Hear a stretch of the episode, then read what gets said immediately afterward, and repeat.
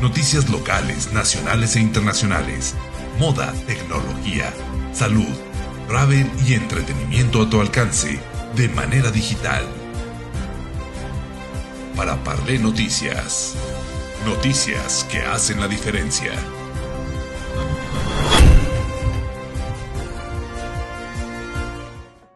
Reflexiones sobre el ser humano y la percepción de la realidad desde una mirada científica rigurosa, crítica y abierta a explorar otros paradigmas y contribuir a la expansión de la conciencia. Bienvenido, Anthony París, a Para Parler Noticias Mundo.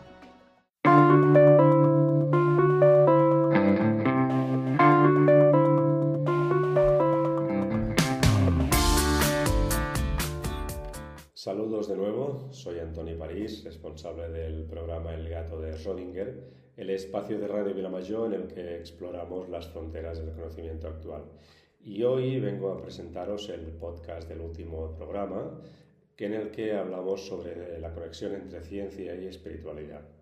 Y lo hicimos con el doctor Mario Sabán, que es profesor e investigador de Cábala es doctor en psicología, en filosofía, en teología, en antropología, en matemática aplicada, una persona erudita con un gran conocimiento transversal que nos hizo reflexiones muy interesantes sobre esta conexión entre dos conceptos que, parecen antagonistas, pero que en realidad están mucho más cerca de lo, que, de lo que parecen, ciencia y espiritualidad. Confío que os guste mucho el programa y como siempre os podéis dejar vuestros comentarios. Un saludo.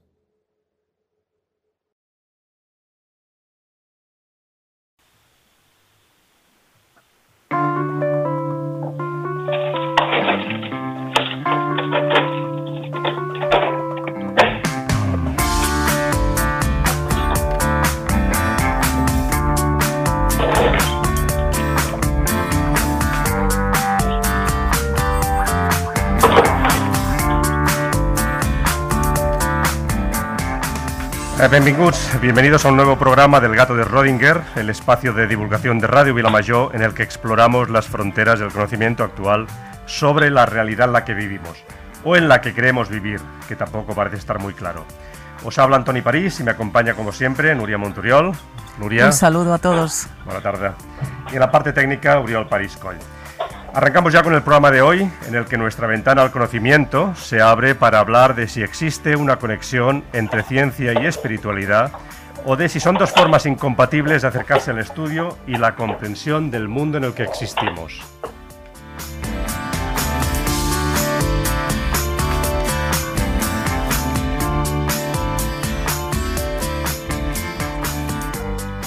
Este antagonismo entre ciencia y espiritualidad aparece en gran medida cuando hacia finales del siglo XVII se desarrollan los fundamentos de la filosofía y metodología científicas. Y esa ciencia emergente empieza a observar con cierto recelo, por no decir desprecio, a todo aquello que tenga que ver con la espiritualidad y la visión trascendente de la vida. Por un lado, al confundirla con la, con la religión, cosa bien distinta, y con las supersticiones que llenaban la vida de las personas por entonces y por el otro al considerar que su método era el único libre de dogmas y prejuicios para investigar la realidad de forma rigurosa y objetiva. La mente y la lógica se convirtieron así en los principales instrumentos para aproximarse al estudio sistemático del mundo físico, que empezó a ser visto como una máquina sujeta a leyes inmutables que sólo se podían alcanzar con la razón. Este enfoque, sin embargo, hizo dejar de lado una parte fundamental de la esencia humana, como es la necesidad de abrirnos a otras percepciones de lo que nos rodea. Percepciones que no se exploran con la razón, sino con otras capacidades más relacionadas con la intuición, la imaginación o la, voluntad de trascender a otros estados de conciencia. Si bien la ciencia académica sigue anclada en el rechazo a toda forma de estudio de la realidad que no sea su método, los avances, realizados, por ejemplo, en física cuántica o en el estudio de la mente y la conciencia humana han demostrado que existen o que hay que abrirse a otros paradigmas con los que abordar dicho estudio. Científicos de todo el mundo se atreven ya a poner en duda esta aparente objetividad y a hablar de nuestra conciencia individual y colectiva, cómo, cómo interactúa con el entorno, y a defender el hecho de que la espiritualidad y la ciencia no son solo eh, compatibles, sino que son parte de la misma cosa. Y para profundizar en esta cuestión, esta tarde nos acompaña el doctor Mario Sabán. Eh, doctor Sabán, bienvenido y gracias por haber aceptado nuestra invitación.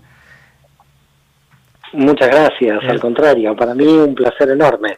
lo, es para nosotros y además sabemos de lo solicitado que está, con lo cual todavía valoramos más eh, que haya aceptado hoy nuestra invitación. El doctor Mario Javier Sabán es una persona que ha hecho del estudio, la investigación y el libre pensamiento un camino de vida, para lo cual ha explorado un gran número de disciplinas científicas y humanistas.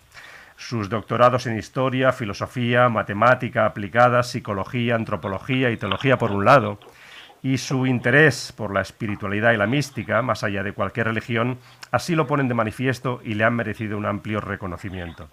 Gran parte de este saber lo canaliza a través de sus más de 20 libros, conferencias y su escuela Psicología y Cábala, en la que imparte cursos sobre Cábala y el árbol de la vida aplicados a la psicología, el crecimiento personal y espiritual del ser humano. Eh, doctor Sabán, empezamos con una pregunta directa, ya que ya iremos matizando a lo largo del programa. ¿Existe una, una conexión entre ciencia y espiritualidad? ¿Son compatibles o son dos formas antagónicas de ver la vida y la realidad?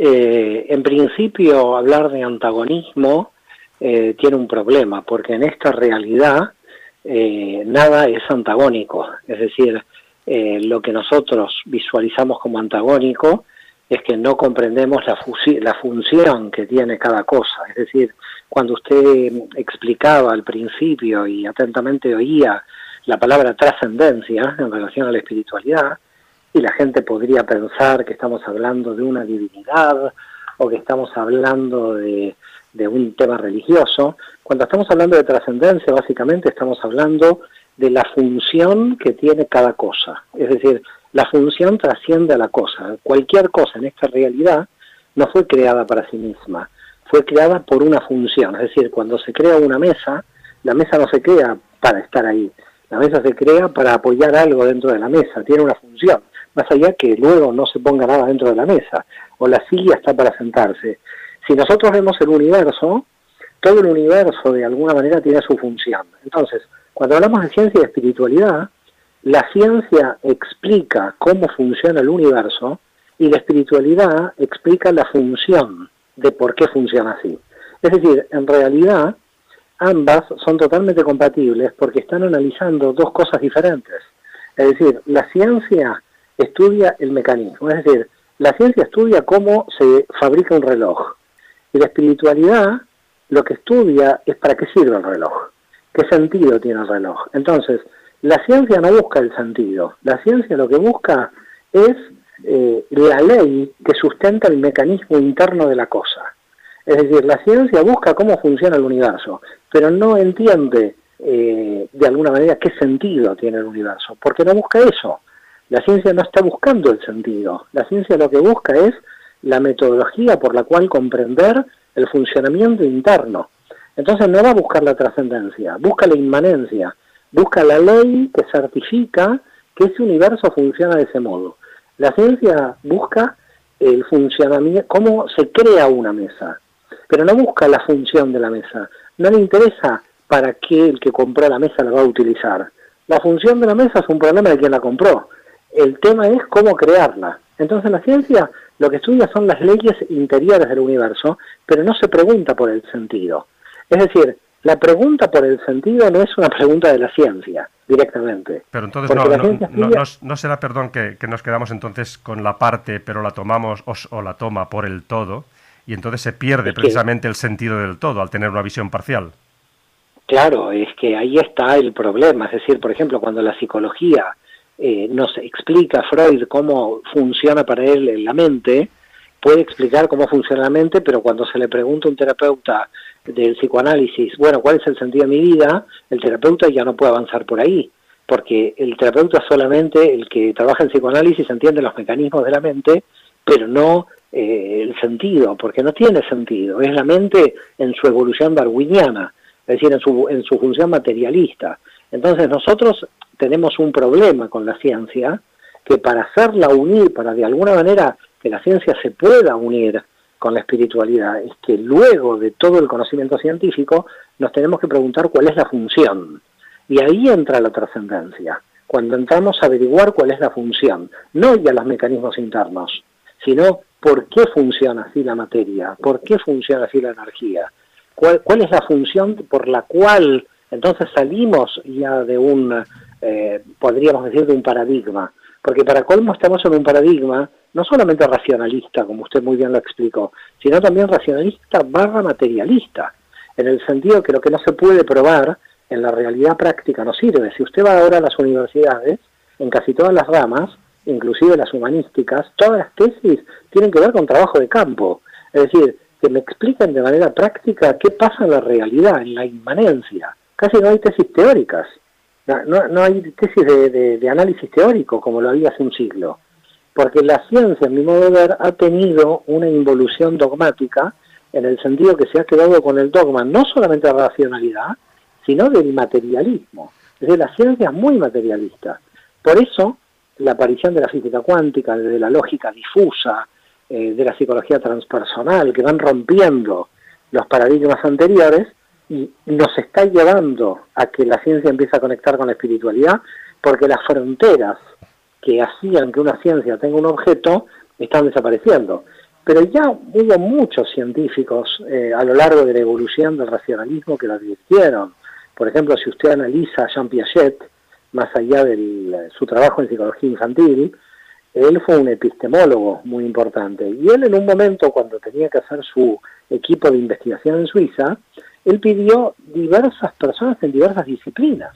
Y cuando le preguntaron para qué quería un profesor de filosofía en su equipo de psicología infantil, él dijo que si no podía ver con, desde todas las partes y desde todos los ángulos, él se estaba perdiendo algo porque las, las preguntas que se hacían los psicólogos a él no le servían para ver la totalidad, que necesitaba las preguntas de un filósofo.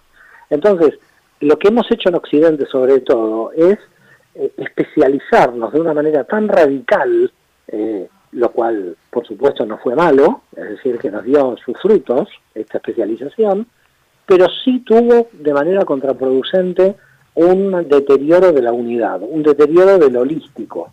Yo muchas veces digo que en la filosofía europea hubo dos grandes personajes en un momento de la historia que iban a definir por dónde iba a ir Europa. Uno fue Descartes y otro fue Leibniz, y el que ganó fue Descartes. Es decir, todavía estamos en lo cartesiano sumado a Darwin, sumado al darwinismo. Leibniz, si hubiéramos seguido por ahí, otra historia hubiera cantado, porque Leibniz sí tenía un conocimiento unificado. Eh, y eso Europa de alguna manera lo frenó, es decir, no fue por el camino de Leibniz.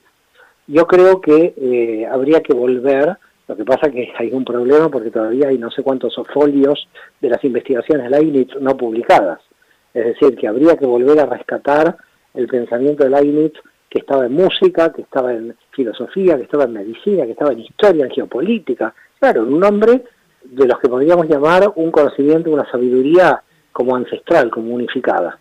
Eh, entonces, desde el punto de vista de la utilidad, Occidente caminó por el camino de la superespecialización. No tuvo sus frutos, pero también tiene su crisis. Es decir, la crisis de Occidente en la superespecialización fue el nihilismo. Es decir, la vida no tiene ningún sentido. Y Dios ha muerto. Entonces, claro. Sí, lo que pasa es que eh, yo diría que es más radical todavía, porque Nietzsche era bastante esperanzador. Dios ha muerto, pero está el superhéroe, el superhombre. Entonces no es nihilista por completo. Si usted lee a Nietzsche en profundidad es bastante místico también Nietzsche. Habría que terminar en Cioran y el existencialismo pesimista, en el absurdo, ya mucho más adelante que Nietzsche. Habría que terminar en el mayo francés del 68 y Cioran con sus obras, el absurdo, la vida no tiene sentido, lástima que no nos suicidamos, eh, que Europa haya eh, consagrado como el principal intelectual de Europa, sacando a Sartre, a una persona como Ciarán, es mm, manifiestamente la decadencia de Europa. Porque indudablemente eh, hablar de que una persona, como no tengo la valentía de matarme, no me suicido, si esa es la, donde terminó la filosofía europea, cerrar y vámonos. Y terminó ahí. Es decir, en el nihilismo más radical, entonces, claro, eh, se perdió la búsqueda del sentido y por eso vuelve la espiritualidad de las catacumbas, de la masonería, de los rosacruces, del esoterismo, del espiritismo, de Kardec, de Lyon, todos los que estaban en las catacumbas en el siglo XIX, la Golden Dawn, todos estos salen ahora con toda su fuerza, ahora es imparable. Ciencia y expansión de la conciencia. Ciencia y expansión de la conciencia.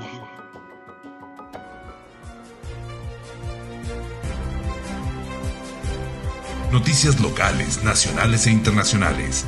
Moda, tecnología, salud, travel y entretenimiento a tu alcance de manera digital.